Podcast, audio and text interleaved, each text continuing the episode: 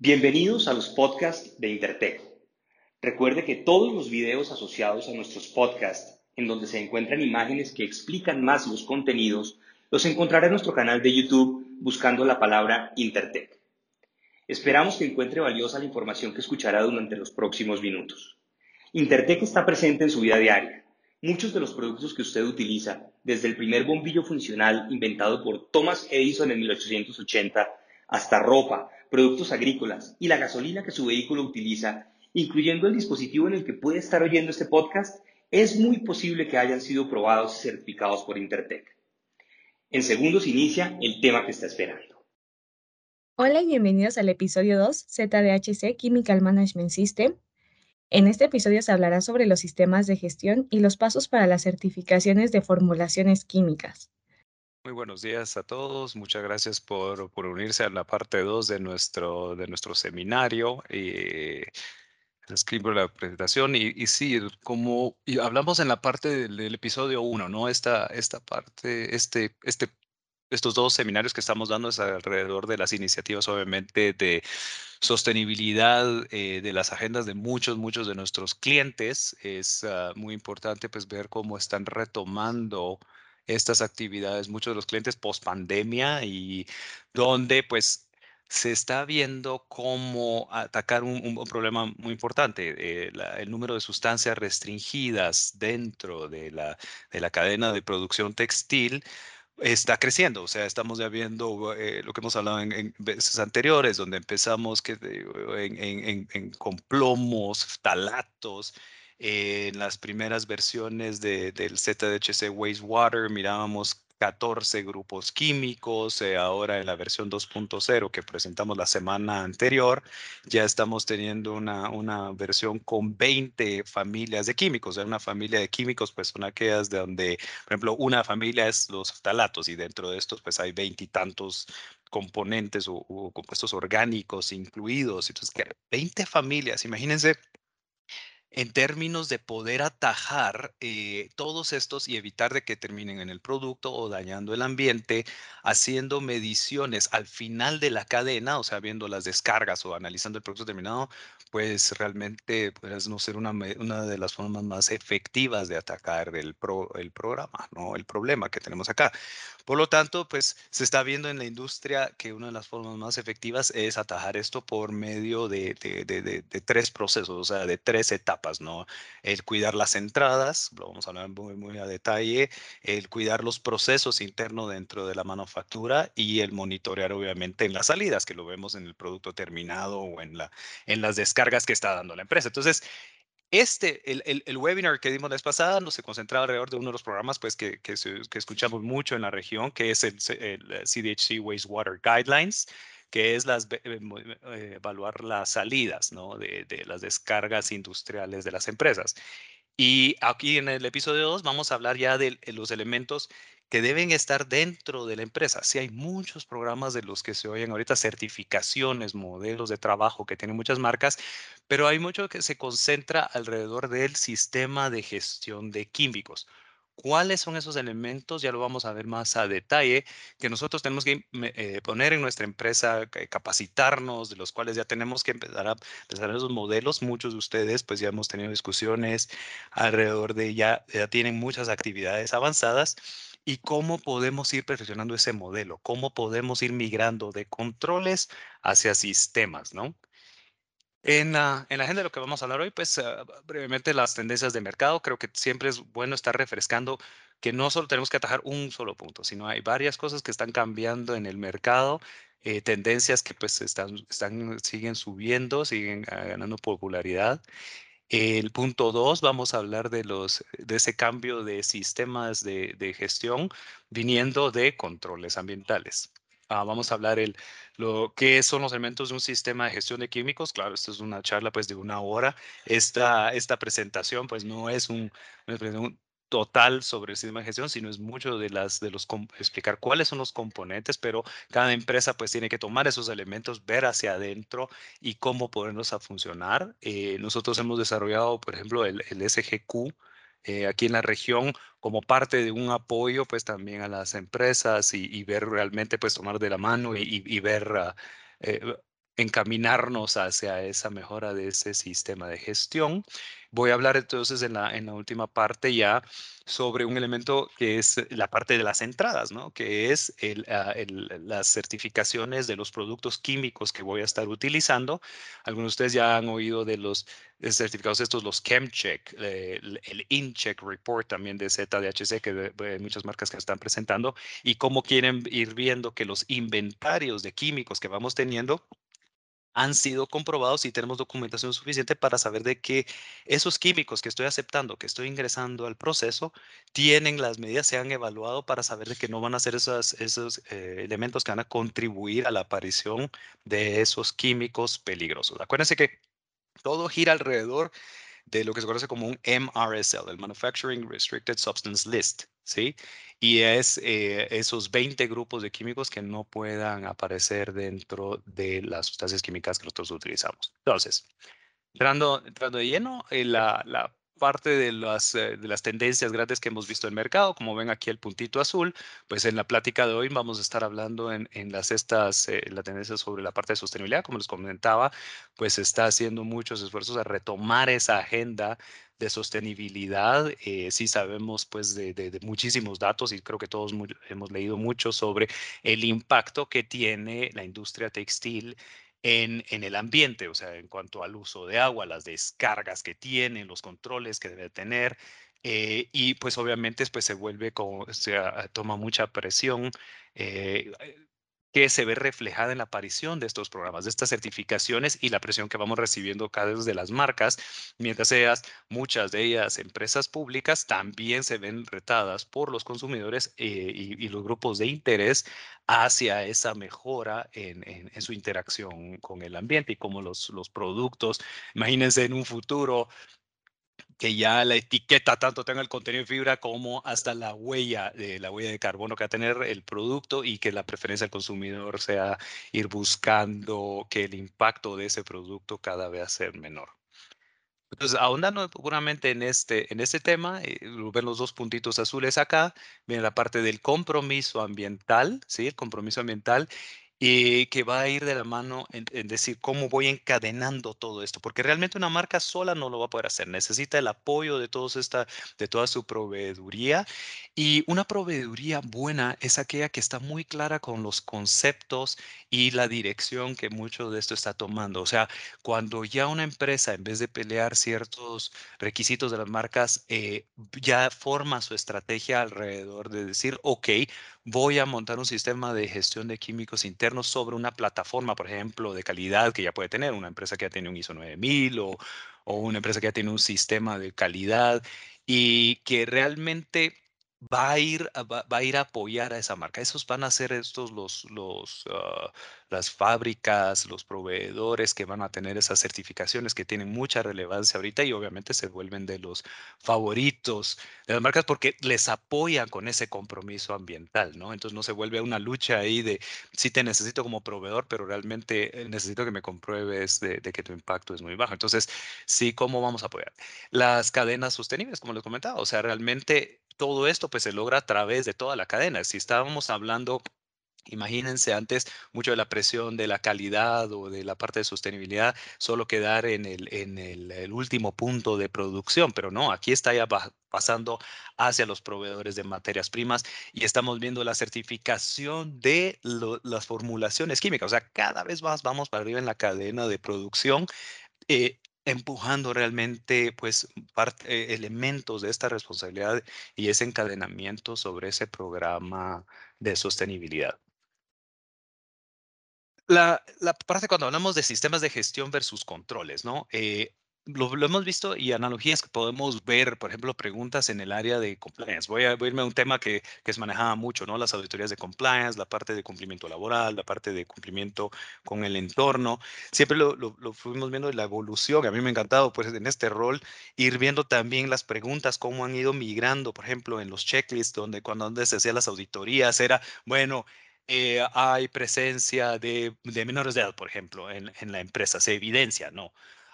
Hasta llegar a preguntas hoy por hoy donde cuáles son las políticas de las empresas cuáles son los procedimientos de contratación y evaluación del personal para evitar, cómo voy haciendo evaluaciones internas para ver, por ejemplo, que no hay menores u, otro tipo de elementos. Y eso marca ese paso de decir, antes estaba haciendo unos controles, hacía preguntas y evidenciaba puntualmente hasta ahora migrando a lo que se conoce pues ya como un sistema de gestión, donde si toda la empresa tiene un sistema de gestión, donde hay una participación completa de varias, varias personas dentro de la empresa y hay procesos, políticas y procedimientos implementados, es mucho más difícil esas incidencias. Entonces, una gran diferencia de controles, controles es voy a encontrar algo y tengo que buscar acciones correctivas. En un sistema de gestión se da la oportunidad de, de una evaluación del sistema, de, una, de competencias que se van desarrollando dentro de la empresa y que poco a poco, pues todas contribuyen a que los errores o, los no cumplimientos, pues obviamente tengan un muy, muy bajo, muy bajo riesgo. Lo mismo nos va a pasar con la parte ambiental. O sea, cuando hablamos de controles ambientales, veamos un control ambiental, pudiera ser esas mediciones de, de aguas residuales, ¿no? Vamos a eh, evidenciar, por ejemplo, encontramos lamentablemente hay en la descarga, en las descargas líquidas de la empresa. O sea, en la, tomamos las muestras en las descargas industriales del agua, encontramos ftalatos. Ok, ¿de dónde se origina? ¿Por qué estoy encontrando ftalatos aquí?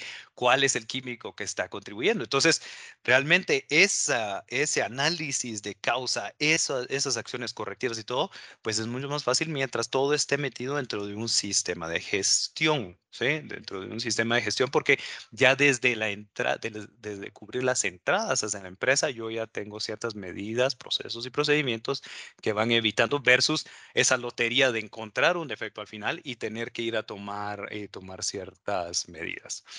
¿Cuáles son esos elementos de, una, de, los sistemas de gestión ambiental? Pues, eh, y estoy listando algunos, ¿no? Obviamente, pues esta lista pudiera ser tal vez muy, muy amplia, pero eh, esos elementos que están incluidos, pues es identificar quiénes son los responsables de la empresa. Muchas veces, pues vamos a una empresa y hay un una única persona. Y me han encantado algunos procesos ahorita con ese apoyo que les estaba comentando, ese acompañamiento, donde ya se están integrando más, más personas del que hacen funcionar a la empresa dentro de ese sistema de gestión. Esa participación es clave porque ponerle únicamente a una persona el sombrero completo y la responsabilidad es muy difícil porque ese convencimiento de cada una de las áreas se vuelve vuelve cada vez más complejo o con más resistencia versus que todos estén participando dentro de ese sistema. Eh, identificar claramente quiénes, cuáles son nuestros impactos potenciales y, eh, significativos, eh, cuál es nuestra estrategia en cuanto a gestión ambiental. O sea, yo tengo que poner un objetivo. Estamos escuchando, por ejemplo, a pues números, por ejemplo, como decir, es que yo quiero que por lo menos en los reportes del listado de inventarios hay un 70% de los químicos que cuenten con una certificación o documentación suficiente para que no eh, eh, los químicos estén identificados como que no tienen ni, no no tengan ningún riesgo. Y eso lo vamos a ver en los elementos de los diferentes programas que existen ahorita un poquito más adelante. Claro, siempre se busca el cumplimiento con las leyes y regulaciones locales, los planes de mantenimiento, el, eh, de vuelta, el de involucramiento de todo el personal de la fábrica, porque responsables son unos, pero ya el involucramiento, cómo hago partícipes a todas las personas que están dentro de la fábrica para poder levantar la mano cuando ven un riesgo. ¿Cuáles son esos canales de comunicación que van haciendo y proponiendo este último punto, ¿no? La mejora continua. Eh, la gestión de proveedores se vuelve algo muy importante y eso es cómo nos vamos moviendo hacia atrás también de la cadena y cómo voy eh, no quedándome con la papa caliente en las manos, sino realmente moviéndola hacia arriba en la cadena, en la cadena de producción. Eh, si hablamos de, pues, de, gestión ambiental, pues estamos hablando de la gestión energética, el consumo de agua, el manejo de las aguas residuales y la, efectividad de los tratamientos que estoy teniendo, em, emisiones de aire, residuos. Y como vemos, ese es el elemento muy importante. ¿Cuál va a ser ese sistema de gestión de químicos dentro, dentro de la empresa? Como lo comentaba, pues eh, y, solo de manera enunciativa, pero no, no, no, limita esto, pues hay varios programas que oímos que son muy, muy completos, como ECO, como HIG, Blue Sign, son programas muy, con mucha popularidad ahorita dentro de las marcas. Eh, todos tienen muchos eh, elementos, elementos importantes dentro de ellos, pero en, siempre en la constante, pues vamos a ver los sistemas de gestión de químicos, o sea, ya el manejo dentro de la empresa de, de, los químicos, y no me refiero solo como trasvasar o como moverlo dentro de la producción, sino el almacenaje, el almacenaje seguro, el, el EPP, el evaluar realmente que el químico, eh, la formulación química que estoy introduciendo al proceso no me va a traer uno de las sustancias restringidas hacia el proceso. Entonces, eh, todos los programas, pues como les decía, dentro del sistema, de, dentro pues eh, comunes van a tener un sistema de gestión, no solo la parte de controles, eh, requiere que se implemente un sistema de gestión de químicos, por ejemplo, si vemos el HIG, obviamente pues manejo y uso de productos químicos, lo vemos dentro del gran listado de, los, de las diferentes partes del HIG. Eh, el común denominador, pues que vamos a ir viendo esto y algunos pues han tomado, por ejemplo, el MRSL o el, listado de sustancias restringidas de, de, ZDHC dentro de su programa. Algunos pues dicen, yo tengo el mío, pero te acepto también el ZDHC y hay que entender muy bien los programas, porque dentro del corazón de esto hay que eh, hay que hay un momento de decisión y elegir y decir yo voy a tomar el MRSL eh, estas son todas las sustancias peligrosas que se consideran en el mercado y esto es lo que yo voy a tener en mi corazón de mi sistema de gestión de químicos y contra esta eh, esta es que yo voy a evaluar a toda mi proveeduría y a los químicos que voy a tener dentro de mi operación entonces ¿Cuáles son las tres áreas críticas en la parte de, gestión de químicos? Entonces, la gestión de químicos es parte de un sistema más completo en la gestión ambiental. El Chemical Management System, también como se conoce el sistema de gestión de químicos, es solo una parte de ese sistema de gestión ambiental completo, ¿no? ¿Qué es lo que yo debo, debo evaluar? Pues obviamente la evaluación de las entradas de las materias primas, hace pues, o sea, o la fibra o el textil o cuestiones así, eh, y las formulaciones químicas que van a ingresar. O sea, por ejemplo, si quisiera reducir a la mínima expresión ¿no? las entradas que vamos a ver en una empresa textil, una textilera, eh, agua, los productos químicos y la materia prima, por decir así, la fibra, ¿no? Esto se concentra mucho alrededor, pues, de esos, de las sustancias químicas o formulaciones químicas que estoy comprando que van a entrar a mi proceso productivo, el cual debe contar con buenos procedimientos y, y las mejores prácticas de control de químicos en la empresa tanto pues en la evaluación, digamos, en la recepción de ese químico, eh, el manejo seguro dentro de la empresa y cómo evalúo yo pues el impacto que tiene ya en las salidas, eh, que yo normalmente pues las evalúo. Por ejemplo, el producto terminado, se, ahí sí ya se evalúa, por ejemplo, contra los listados, los RSLs, y uno muy popular, por ejemplo, el, el AFIRM, ¿no? El, eh, con lo que yo evalúo el producto terminado. Y las descargas ambientales, por ejemplo, las descargas de agua, las descargas líquidas, pues yo las evalúo, por ejemplo, con el ZHC eh, Wastewater Guidelines, ¿no? Entonces, las dos salidas, ahí sí reducido de nuevo a mi mínima expresión, que sería eh, el producto terminado y las descargas ambientales. Claro, pues tenemos bastante basura también que se genera y que requiere ese, ese buen manejo, ¿no? Pero si lo vemos, pues esos son, son tres de los componentes bien importantes. Cuando nosotros, por ejemplo, entramos a la página, por ejemplo, de ZHC y vemos cómo está dividido en entradas, en procesos y en salidas, ¿sí? en, en, inputs, process y outputs, eh, vemos el mismo proceso, ahí ya vemos cómo entonces, cómo se concentra alrededor de ese gran, de ese gran círculo, porque Teniendo yo datos de mis salidas, yo ya puedo hacer una investigación sobre mis entradas, pero si desconozco qué tengo en mis entradas, qué formulaciones químicas, cuál es, cuál es el impacto que esas formulaciones químicas pueden tener en mi proceso, pierdo un elemento clave para poder cerrar ese círculo de mejora continua. Mientras más fino, mientras más más eh, completo es mi sistema de gestión, más fácil es identificar ese proveedor problema, buscar cuáles son las alternativas de, químicos, trabajar con él o buscar esa mejora en, ah, en, en el proceso, ¿no? Entonces, Entremos ya de un poquito más a, encauzarnos a qué entonces, ¿qué es ese sistema de, gestión de químicos? Entonces, en primera parte, pues voy a poner aquí en la mesa pues algunos objetivos, ¿no? Eliminar los riesgos a nuestros colaboradores, o sea, el manejo pues seguro de, los químicos adentro de la empresa y que no esté exponiendo a alguien a un, producto peligroso. Eh, también queremos pues que nuestras emisiones no contengan sustancias tóxicas o dañinas para el ambiente. O sea, ese es el, uno de los grandes, grandes objetivos de la parte del sistema de gestión de químicos.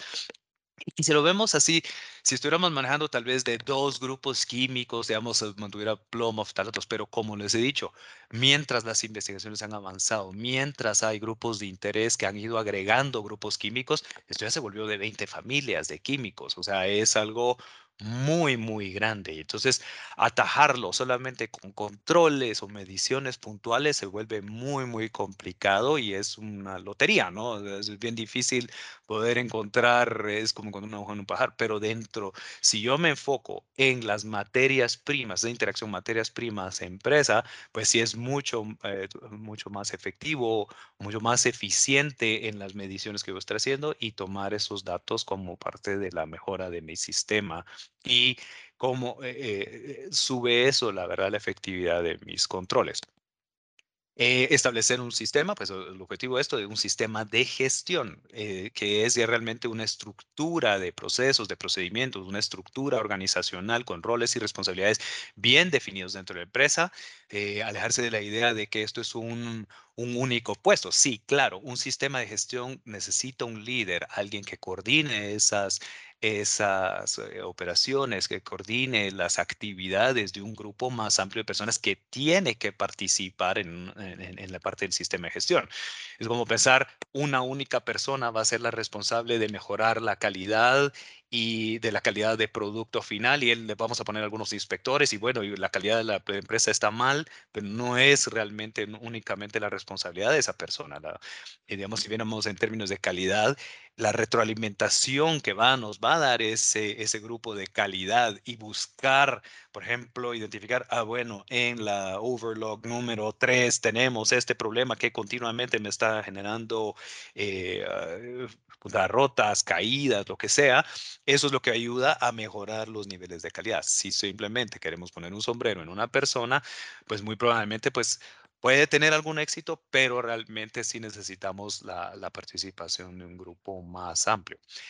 Eh, otro objetivo, pues también la, la, trazabilidad, o sea, y si nosotros no tenemos un sistema, eh, el, movernos, digamos, decir, bueno, encontré ftalatos en mis descargas finales o en el producto terminado, esa trazabilidad para poder llegar y decir, este fue el químico que me generó y este es el que tengo que reemplazar antes de que esa contaminación continúe y dañando mucho más mi proceso y poniendo en riesgo eh, a la gente o, poniendo en riesgo mis exportaciones o, realmente la credibilidad de la empresa. Eh, se vuelve muy, muy complejo si no tenemos realmente todo un, un proceso, un sistema inventarios claramente definidos, eh, roles y responsabilidades alrededor de, esto. Por ejemplo, los procesos de etiquetado de los químicos en la entrada y cómo mantener la integridad de un batch para ser quirúrgico en el retiro y no decir, tengo que sacar toda la pintura que tengo en el inventario, sino poder decir, el bote X es el que tiene y lamentablemente era un inventario antiguo, se mezcló con uno nuevo, cuestiones así. Llegar a esos niveles de precisión no es posible a menos de que tengamos buenos procesos y procedimientos, inventarios muy, muy bien definidos y un proceso eh, un proceso fuerte dentro de la empresa. Entonces, otros grandes objetivos es esa trazabilidad. Cuando hablamos de trazabilidad, no solo es esa cadena de numeritos y, datos que se va haciendo, sino realmente qué tan efectivo es llevarme hasta esa, esa, eh, ese análisis de causa, ¿no? Eh, porque acciones correctivas podemos ver, pero la, las acciones correctivas, realmente el éxito de ellas va a venir de un análisis de causa bien hecho. Y el análisis de causa en este caso, pues viene de una capacidad de trazabilidad bastante fuertes. Y pues otro de los objetivos también es qué oportunidad tenemos ahora como Latinoamérica con esto del nearshoring, eh, eh, eh, de uno de los mercados más importantes para nosotros y que realmente nos tiene ventaja muchas otras regiones que ya cuentan con estas certificaciones desde hace mucho tiempo. Hay muchas empresas que hoy por hoy están despertando ante el hecho de que necesitamos tener una parte, un, sistema de gestión de químicos que es parte realmente de certificaciones mucho más grandes porque es parte de una agenda de sostenibilidad de la marca que si no cuenta con un proveedor eh, eh, fiable en esa parte daña esa cadena productiva. Entonces, esas oportunidades que se dan para las empresas, y, lo hemos visto, pues aquellos, aquellas empresas que se resistieron a los modelos de, de, de, compliance, eh, de, muchos otros elementos, pues casi que dejan de existir o son esas relaciones tortuosas que van a tener con el, el cliente y que al, al, mismo tiempo no son sostenibles, no las puedo mantener el tiempo. Si una empresa no, no adopta ahorita fuertes sistemas de gestión, presenta un riesgo que en algún momento algún producto vaya a tener talatos o vaya a tener APOs o vaya a tener eh, clorofenoles o, cualquiera de estos 20 grupos químicos, que realmente es un listado bastante, bastante grande como para no tomar una, una medida mucho más eficiente, ¿no? Perdón. Entonces, ¿Qué componentes tiene un sistema de gestión? Y si vemos los sistemas de gestión es 9, 14, todos los, los, sistemas de gestión que vemos, pues muchos siguen este modelo. Entonces, ¿qué tenemos en esta, en esta columna? Pues cuáles son las áreas involucradas. Si no tenemos un involucramiento de la alta gerencia, vamos a tener resistencia y esos la, la, la, implementación se, pues, se va a dificultar. En este caso, pues tenemos, y bueno, y en muchos de los otros eh, sistemas de gestión, compras eh, es, es, clave que esté aquí incluido por este, este elemento que le llamamos la gestión de los proveedores. Eh, el área de desarrollo de producto, por ejemplo, eh, la primera pregunta ahora que podría decir algo, ¡hala, qué lindo tu químico, qué, qué precioso el, desempeño de este suavizante o químico para DWR, entre otros pero muéstrame realmente que no me va a introducir ninguno de los químicos peligrosos, porque ¿para qué voy a meter un químico que funciona muy bien en, el desempeño físico, pero realmente me agrega un químico peligroso, ¿no? Eh, o de riesgo que va a hacer que no voy a poder exportar y me vuelvo eh, un proveedor de la lista negra, ¿no?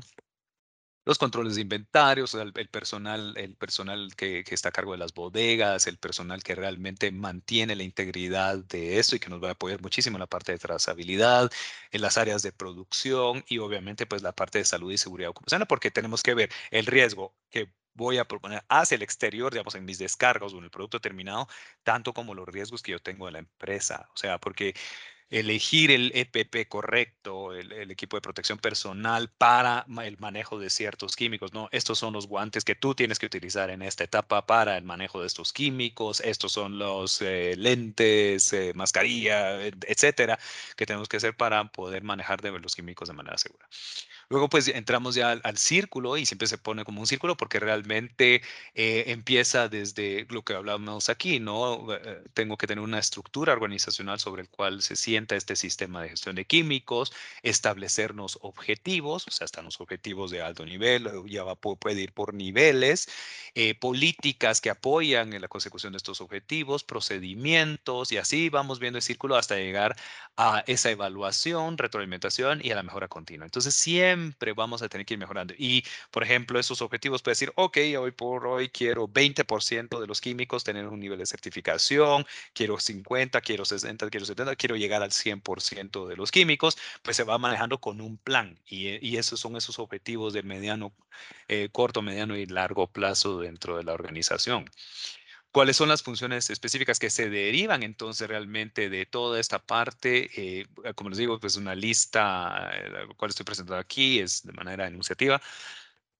Perdón, eh, y qué son los roles, se derivan de estos roles las funciones específicas, pues la gestión de proveedores, esa interacción que voy a tener con el proveedor de químicos y realmente esa comunicación muy fluida sobre sus certificaciones, sobre las evaluaciones que hace el químico para ver que no me va a introducir una sustancia peligrosa, eh, la gestión de los inventarios, que pues ahí va a venir eh, un componente muy importante para la parte de trazabilidad, eh, cuáles son los listados de químicos aprobados. O sea, yo voy a tener que tener un inventario y saber cuáles son mis, mis únicos químicos aprobados que deberían estar dentro de ese gran inventario el listado de sustancias restringidas, el MRSL, o sea, la, adopción de ese y mantener, mantenerlo, mantenerme actualizado sobre cambios que pudiera haber al, MRSL o ese eh, listado de sustancias químicas peligrosas que pudiera ser el otro año.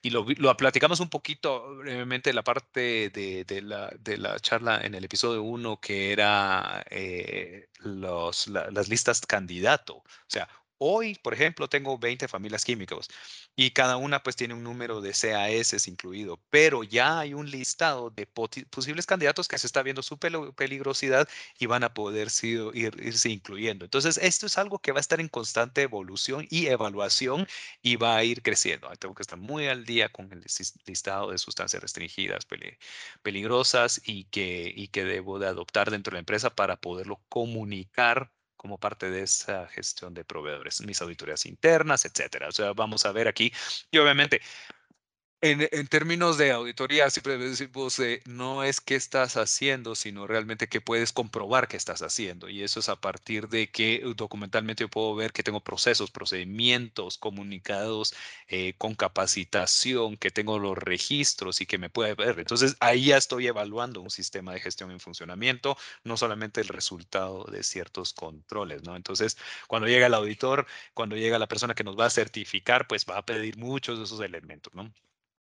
Volviendo entonces a la parte de la estructura organizacional, voy a tener un líder del sistema, ¿sí? ¿Se acuerdan? Pero no, que ojalá la empresa no lo voy a dejar solito ahí con, con el sombrero puesto y todas las, obligaciones, sino que realmente es un líder al cual recibe el apoyo de toda la estructura eh, organizacional de la empresa.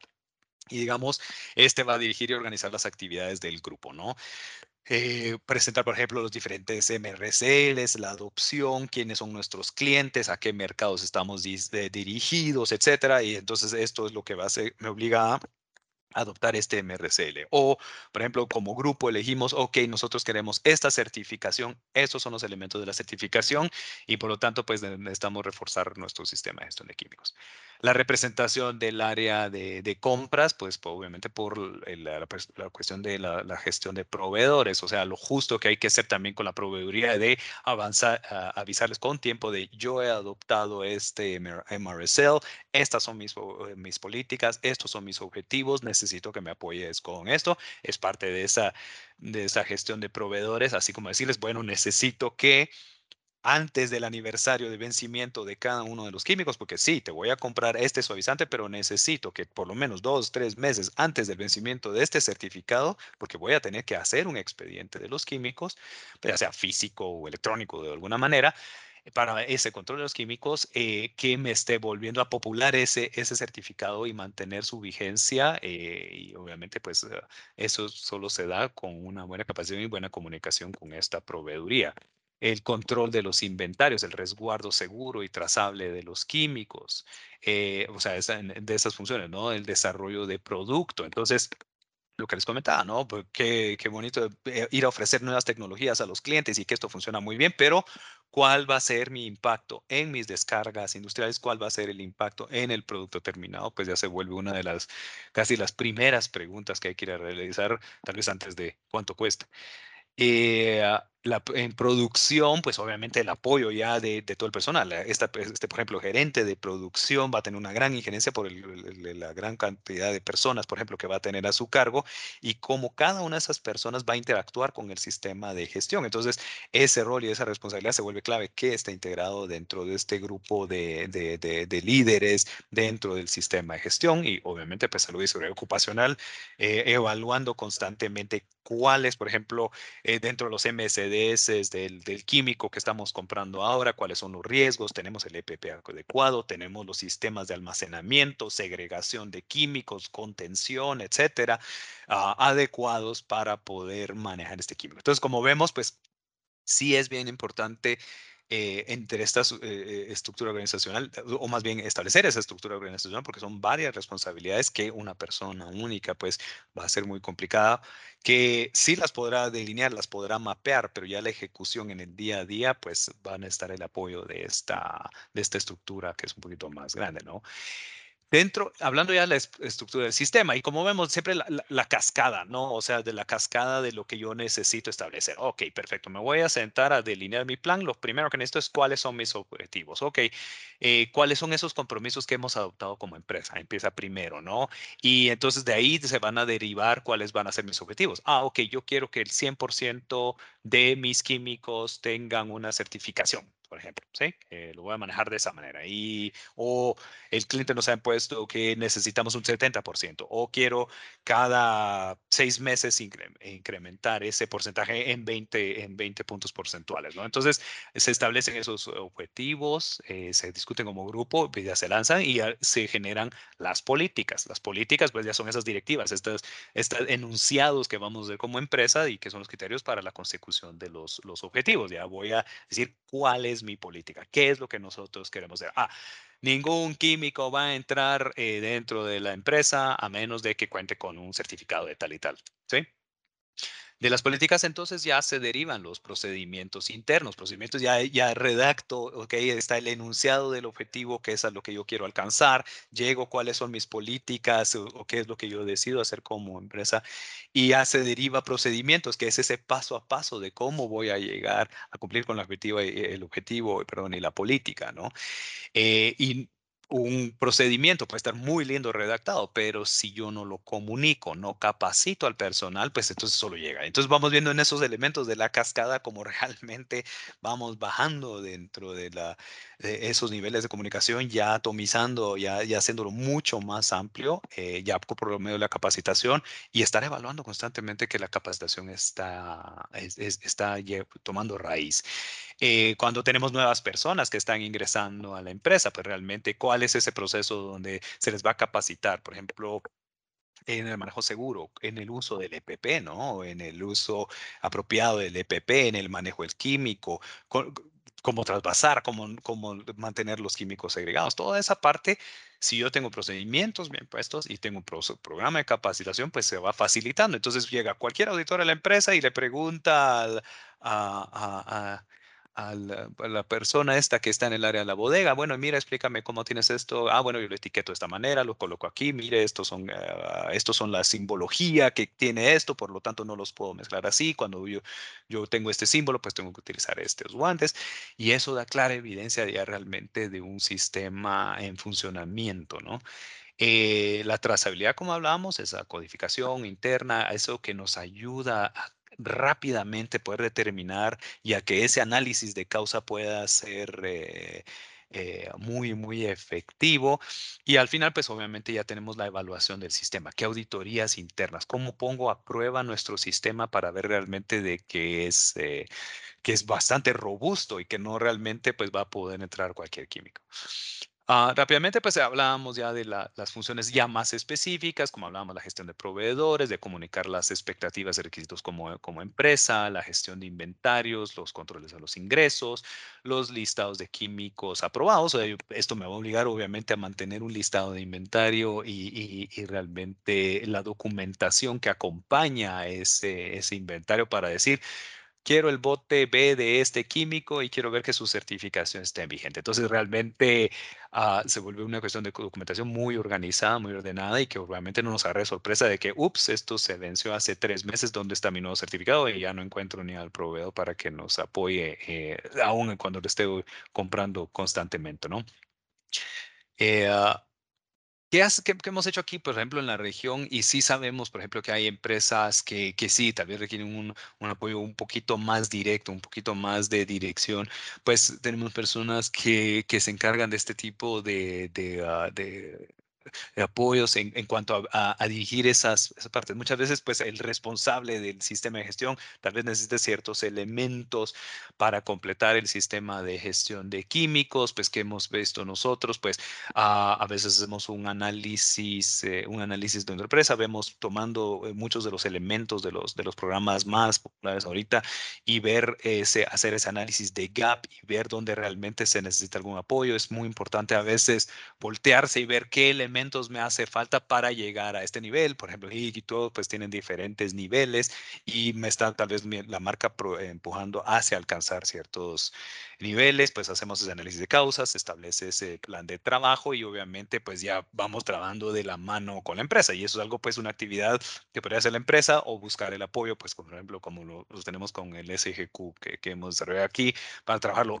con el idioma y mucho de eso, pero sí es muy importante eh, ir tomando nota de todo esto porque realmente sí está cada vez siendo más exigido por algunas de las marcas. Y sí, como lo ven, pues no es una tarea única una medición que se tiene que ver un presupuesto, sino realmente es un conjunto grande de actividades que sí se ve, sí se ve como algo bastante eh, pues, subiendo la colina, pero, eh, pero realmente ya poniéndolo en funcionamiento, eh, vemos, por ejemplo, los beneficios que le dan algunas de las marcas, diciendo, bueno, mira, vamos a poder reducir un poco los controles en el producto terminado derivado de que tenemos un fuerte sistema de gestión de químicos. Como les digo, ¿a cuántos grupos químicos vamos a poder llegar? ¿Quién sabe? O sea, cuántos químicos existen en el mundo y cuántas sustancias están, se están encontrando que pueden causar daños a la salud o al, medio ambiente. Entonces, es lo que hemos visto en la evaluación ahorita de los químicos. Entonces, paso a la segunda parte, que ya es eh, la siguiente parte, que ya es, entonces, en las entradas, cómo yo hago para evaluar los químicos que yo estoy comprando. Ya hablé un tiempo pues sobre qué es lo que pasa dentro de la empresa, qué debería pasar con el sistema de gestión de químicos. Hablemos ahorita de qué es lo que necesito hacer, por ejemplo, para, eh, para certificar un químico. Y voy a hablar específicamente, en este caso, solamente de, del ZDHC MRSL, eh, que, tiene un nivel 1, 2 y 3. Aquí voy a hablar, por ejemplo, más o menos qué pasa con el nivel 1 eh, por cuestiones de tiempo, ¿no? Entonces, ¿qué ha hecho ZDHC? Y la verdad, pues al igual que muchos otros programas, Eco, Blue, entre otros, ¿no? Tienen procesos de certificación de químicos, manejo, el manejo de inventarios y realmente cómo eh, mantener ciertos químicos. Pues en este caso, pues estoy hablando del de ZHC. En el programa de ellos han generado lo que se conoce como el Smart Testing Grid. Eh, y este Smart Testing Grid, si lo vemos de esta manera, pues lista todas las todos los químicos, pues aquí solo puse un pequeño ejemplo, ¿no? De, más bien las primeras líneas de, de ese gran listado de eh, los tipos de químico que hay, o sea, por ejemplo, en este caso, aditivos para soluciones de hilatura, aditivos de hilado, entre otros, y realmente aquí estamos hablando de, creo que son como 13 subsecciones, 13 secciones, cada una con sus subsecciones, depende el uso intencionado del químico.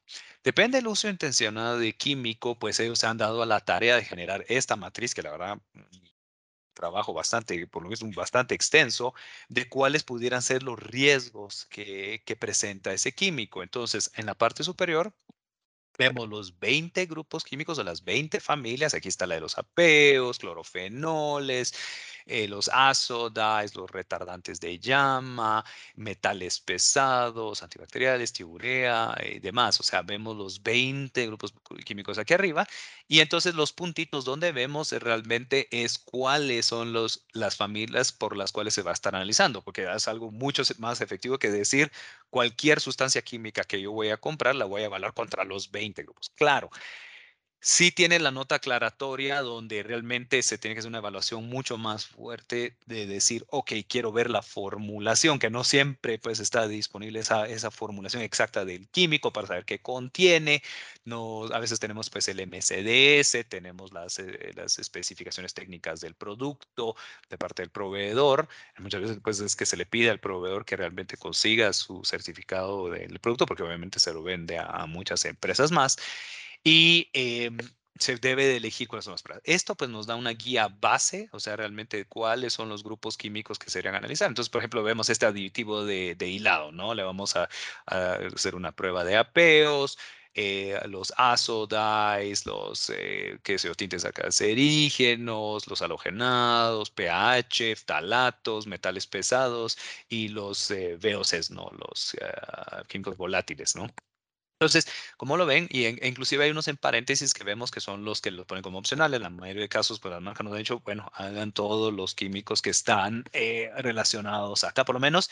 Y a veces el laboratorio, pues recomienda decir, mira, debido a que es una suspensión de, de tal tipo que se dice aquí en, la, en el listado, recomiendo hacer eh, este otro análisis, ¿no? Este análisis por un posible riesgo que pudiera generar. Pero como mínimo, para obtener ese certificado de, nivel 1, pues voy a tener que tener todos estos químicos y obviamente no detectados, ¿no? O sea, no, no, no hay niveles acá, sino simplemente es no, que no encontré ninguna de estas familias dentro del químico de esa formulación química que está postulada para este tipo de uso, ¿no? Entonces, eh, esto pues ya eh, deriva eh, si lo vemos, por ejemplo, en un proceso, ¿no? Yo me pongo en contacto como proveedor de químicos, ¿no? Con, eh, voy a llamar a esta oficina Interteco, el proveedor de servicios que yo necesite.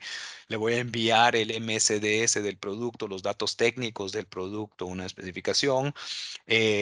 Eh, la oficina pues te va a compartir el Smart Testing Grid eh, para ver eh, dentro de los usos, de los tipos de uso que hay, lo que les decía, las 13 secciones que existe dentro de Smart Grid, seleccionar cuál es la más apropiada, depende del uso final que se le va a dar al producto. En base a eso, pues obviamente ya se confirma con estos dos datos, ¿no?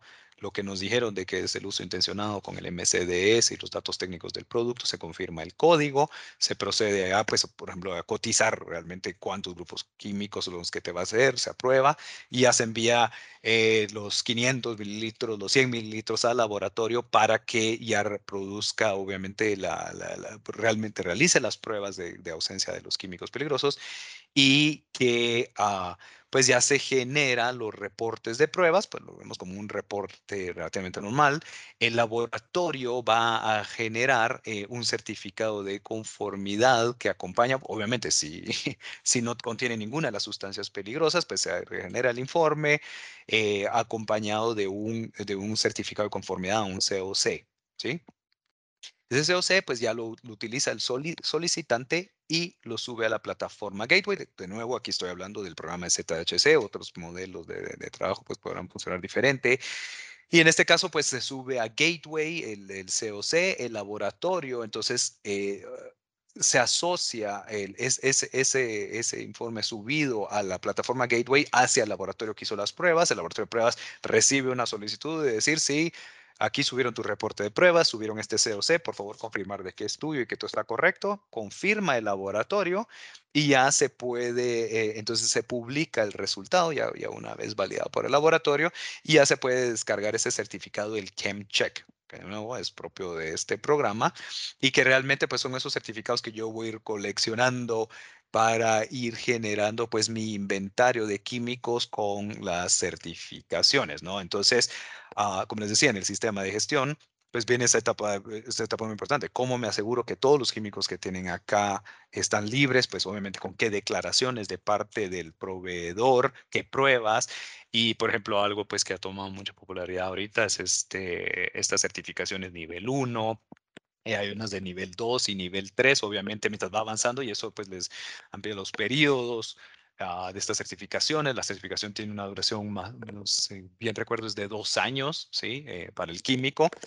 Claro, todo va a depender de que no haya un cambio material en la, en la formulación del químico. Si, por ejemplo, yo soy un productor de químicos acá local y produzco un suavizante y le estoy comprando al proveedor A, B y C se me, me quedó mal el proveedor A en tal suspensión, en tal mm, componente de mi formulación y lo cambio a un D, puede ser de que esto ya esté introduciendo un cambio material a la formulación y debería, pues ahí sí, hacer realmente la reevaluación de mi químico, ya debería declarar y decir, mira, eh, comprador, tu fábrica que yo te vendo este suavizante, eh, necesito notificarte que me estoy cambiando de, qué sé yo, esta parte de e, e, e, este componente de mi formulación y por lo tanto necesito volver a mandarte, aquí está el nuevo certificado, ya lo comprobé que todos seguimos bastante en orden, ¿no? Entonces, sí es muy importante entender esto y eh, como última parte, pues ya algunos de ustedes tal vez están oyendo que quieren el in-check report, que obviamente es en base a todos los químicos que yo tengo y, y, los certificados, yo subo los químicos y me va a dar un porcentaje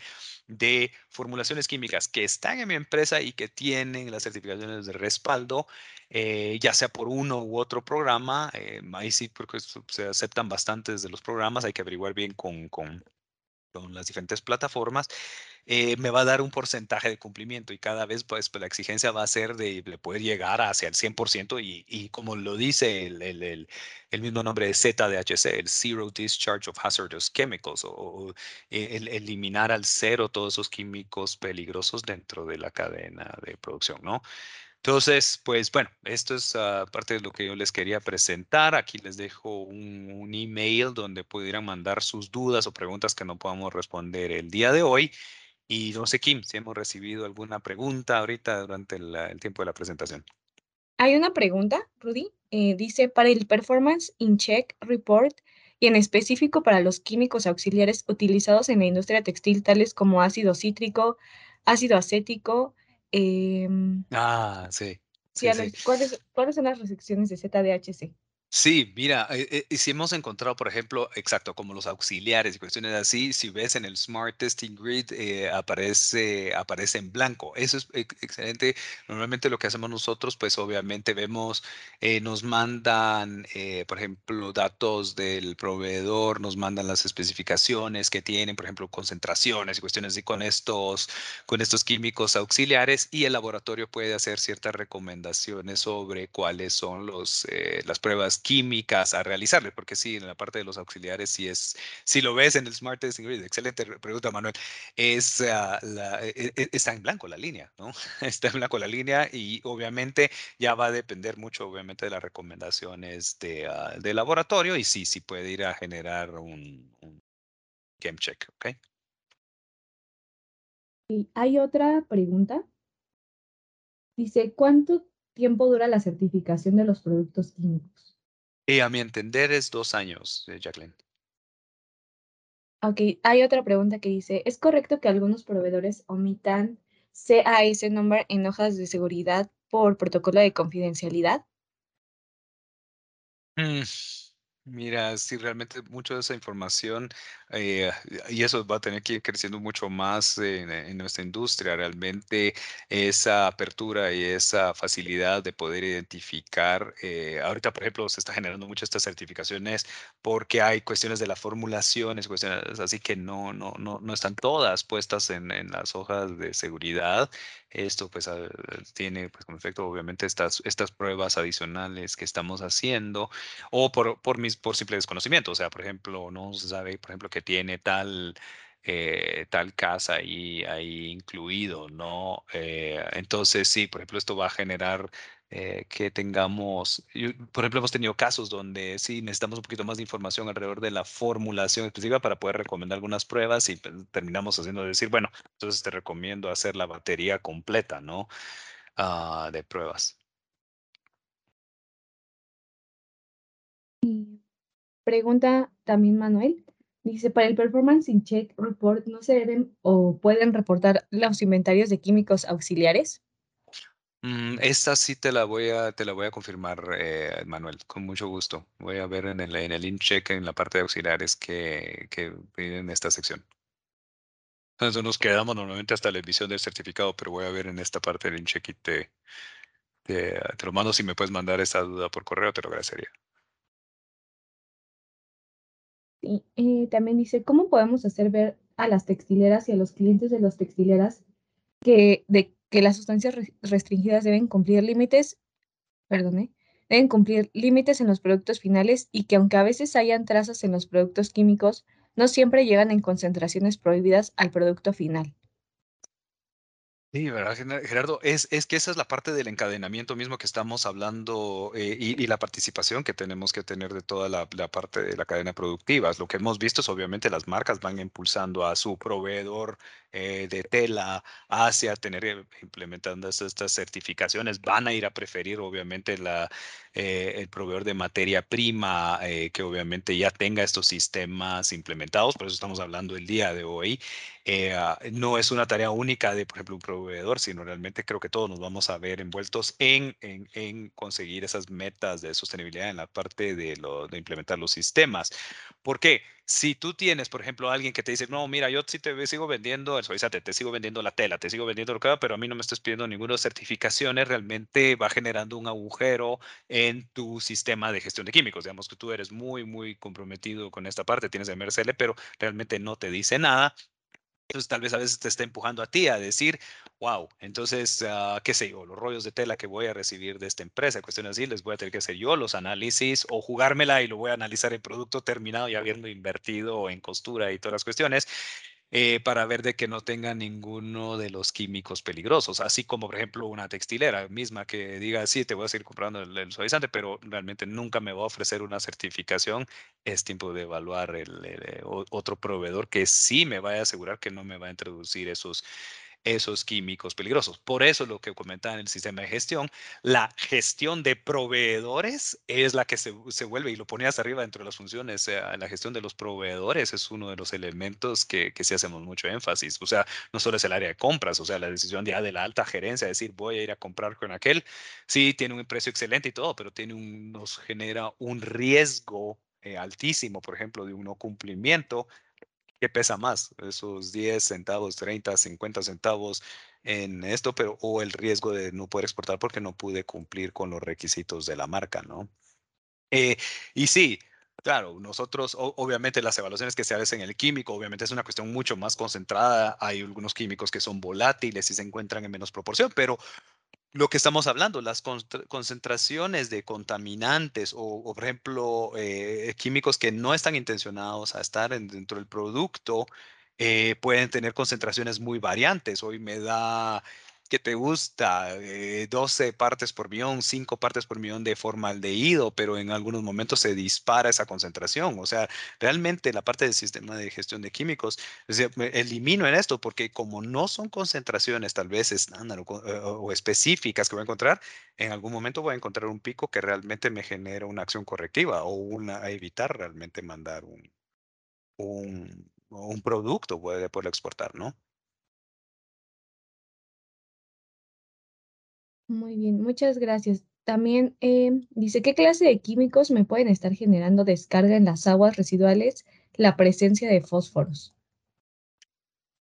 Mira, Sí, yo, yo recomendaría, eh, cuando quieras, Jacqueline, te voy a compartir, por ejemplo, eh, podrías ver, por ejemplo, en el Smart Testing Grid, en el, en el, Smart Testing Grid podrías ver realmente cuáles son los que, los que se evalúan y los que más comúnmente están buscando los otros. Eh, ah, y, y, los fosfatos, cuestiones así, o sea, por ejemplo, algo que se, se evaluó mucho tiempo en los retardantes de llama y cuestiones así, pero si ves, por ejemplo, ya para buscar el tipo de químicos y tal vez ahí sí que reversar la situación con la parte del Smart Testing Grid y decir, bueno, voy a buscar en esta parte todos los de que tienen eh, fósforo y buscar todos los químicos por tipo de químico te podría dar una guía realmente eh, hacia ahí hacer para atrás y decir, ah, esto no, usualmente se ha encontrado que tienen estos, voy a ver estos tipos de químicos y ahí es donde empiezo a hacer mi ingeniería un poco inversa. No, no sé si te ayuda esto, Jacqueline.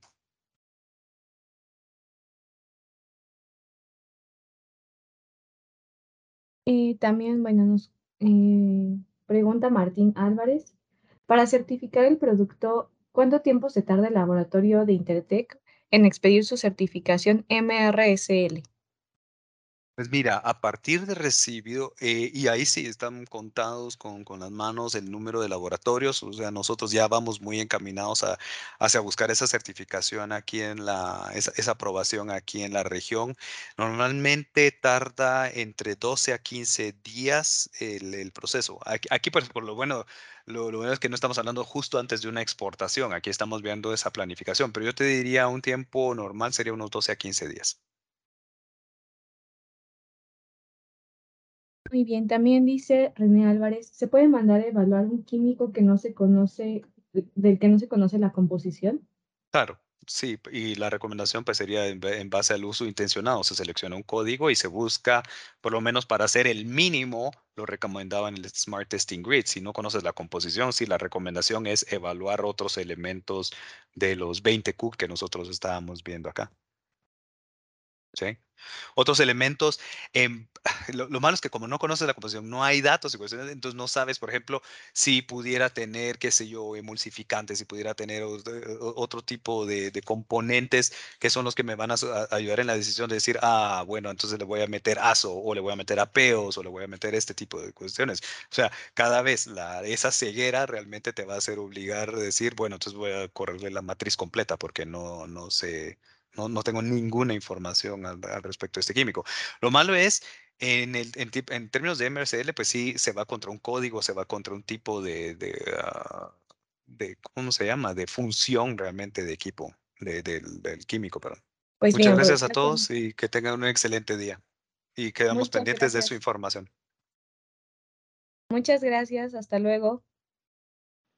Gracias por haber escuchado nuestro podcast. Recuerde que puede encontrarnos en Facebook, Twitter y LinkedIn buscando las palabras Intertech Latinoamérica Intertech Sustainability o simplemente la palabra Intertech. Si quieres saber más de nuestra experiencia acerca de un tema en especial, por favor escríbanos a infolatam.intertech.com. Muchas gracias.